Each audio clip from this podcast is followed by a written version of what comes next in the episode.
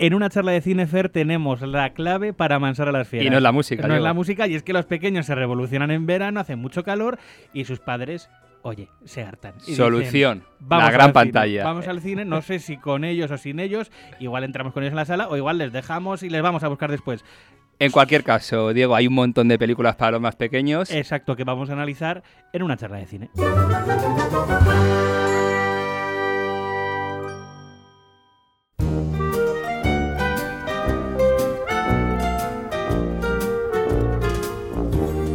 Y empezamos el repaso de estas películas para niños con aquellas que ya han sido estrenadas, algunos las habrán visto, otros no, y lo que te gusta Sí. a ti, el cine de verano. Si te parece, sí, empezamos por las que ya están en cartelera, algunas más o menos antiguas, pero bueno, que yo creo que es una buena oportunidad en el verano, con estos cines de verano clásicos para disfrutar en familia de nuevo.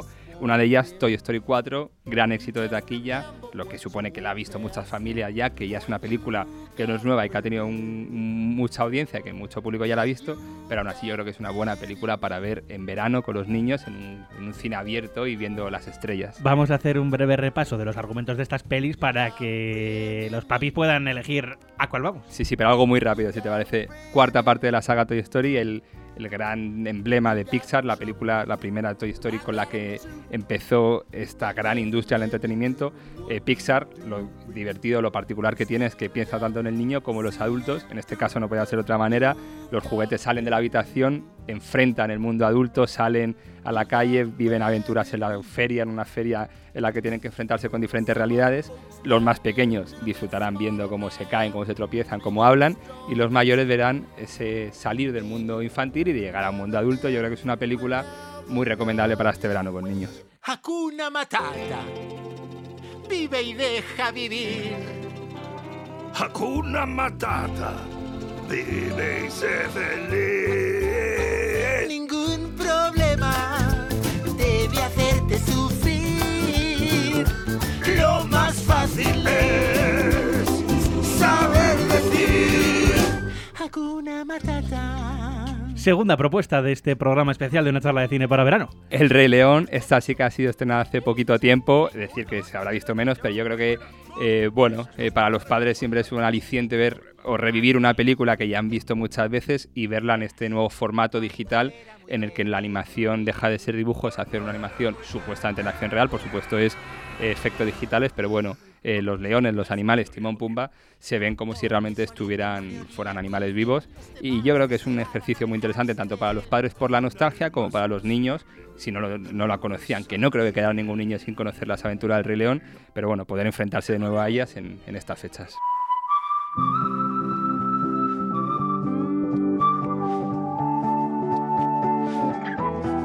Y tenemos una tercera propuesta que ya está en cartelera y que se puede ir a ver desde hace tiempo. Sí, una película, eh, por salirnos también un poco de esta animación, que parece que todo lo que tiene que ver con niños es animación. En este caso tenemos la película Tu mejor amigo, un nuevo viaje. Es una película sobre el amor a las mascotas como un miembro más de la familia. Es una película muy familiar, eh, estadounidense como todas, en realidad como casi todas las grandes películas que llegan, protagonizada por Dennis Quaid. Y, y, bueno, es interesante sobre todo por lo que hablábamos, eh, esta este, transmisión de valores hacia los animales y hacia una familia unida o un intento de mantener la familia unida a través de los animales. Yo creo que es una película bonita y entretenida para ver, tanto para niños como para padres. En cartelera desde el 26 de julio también tenemos una cuarta propuesta. Si esta no es una película para llevar a niños muy pequeños, es una película bastante más gamberra, pero es verdad que la semana del 26 de julio no había muchos estrenos pensando en los niños porque las distribuidoras tienen miedo porque la semana anterior se estrenó El Rey León, entonces se protegen un poquito, pero tenemos esta película súper empollonas que bajo este título tan, digámoslo así, quizá desafortunado, eh, es una comedia muy divertida, la dirige Olivia Wilde, que es una actriz, la actriz sobre todo popular en España por House, es su primera incursión como directora, es una película que da la vuelta a todas estas películas de comedia adolescente, de instituto, eh, en la que los protagonistas eran siempre chicos, en este caso son dos chicas, eh, a punto de saltar de la adolescencia, quizá un poquito más adultas, y yo creo que es una película, no para ir con niños muy pequeños, pero sí para ir con niños bordeando dentro de la adolescencia para ver una película un poco más canalla, quizá por decirlo así un poquito malamente, pero que es una película bien para todos los públicos de más de 13 años que pueden entretenerse y disfrutar.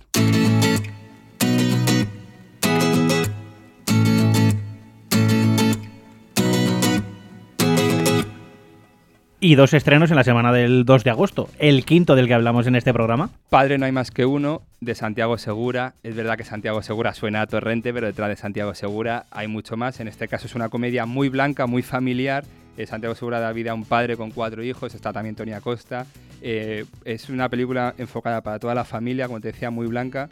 Santiago Segura, después del paso por Masterchef y por toda esta incursión televisiva, se ha quitado ese aura de torrente y sí que llega a un target mucho más familiar y yo creo que la distribuidora o la productora lo ha aprovechado. Eh, como te decía, es una comedia con varios puntos muy divertidos, con varios puntos geniales a la hora de plantear el guion y, los, los gags, los sketches. Y yo bueno, creo no, es una película familiar, es la gran película española del verano para todos los públicos y quién sabe si será la película que salve la taquilla española que este año va realmente mal.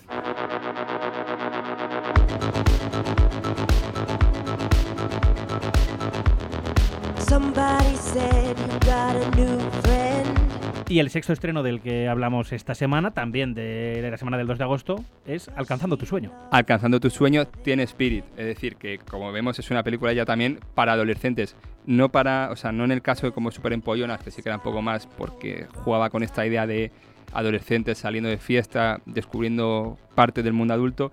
En este caso es más dramática en el sentido de que es una joven que tiene su vida un poco complicada, en el sentido de que su entorno familiar no es el más estructurado posible y quiere dedicarse a la música. Entonces, bueno, los eh, esfuerzos que tiene o que hace para convertirse en una estrella mundial del pop la protagoniza Al Fanning, que es una de las jóvenes actrices de moda en Hollywood.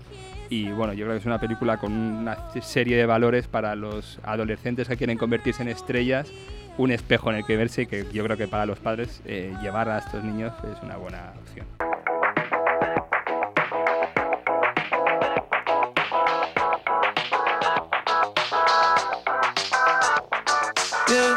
La semana del 9 de agosto volvemos con Los Animales, es el séptimo estreno de este programa especial.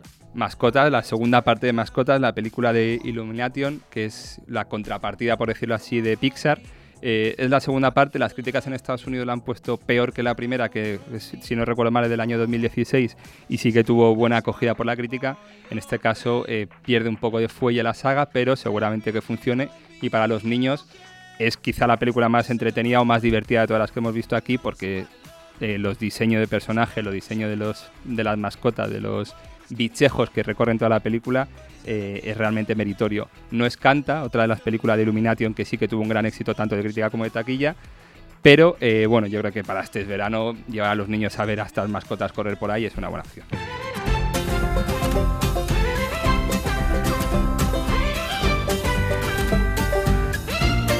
Y el viernes 23 de agosto, esta penúltima semana de mes, se estrena Angry Birds. Si damos un salto, pasamos del 9 de agosto a la semana del 15, en la que no hay ningún estreno así pensado para el público infantil, también por el miedo que tienen las productoras a enfrentarse con mascotas y porque el 15 de agosto viene Tarantino, que yo creo que va a ser quien va a capitalizar la venta de entradas para los padres. Ahí los padres, en vez de llevar a los niños, dejar a los niños en casa y se irán a ver Tarantino.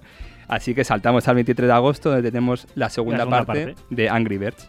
Eh, la primera era lo que era, la adaptación de un videojuego. Es una película que no sabemos muy bien por qué han hecho la segunda parte. El caso es que la han hecho, seguramente tenga un gran, una gran acogida por parte de la taquilla y de, y de los más pequeños. Pero bueno, aquellos que juegan al videojuego este del móvil Angry Birds, por lo menos se reirán con algún girito que tiene la película. Eh, bueno, yo creo que es una lista más o menos completa para pasar este verano de semana en semana, de fin de semana a fin de semana en, la, en las salas de cine.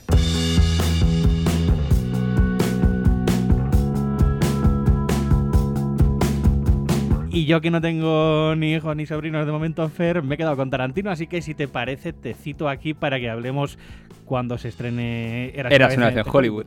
Yo creo que tanto para padres también, que estarán un poco hartos de tanto cine infantil, yo creo que la mejor propuesta será esa, esperarnos al 15 de agosto y ese Eras una vez en Hollywood, la película de Tarantino, yo creo que la más esperada sin duda del verano.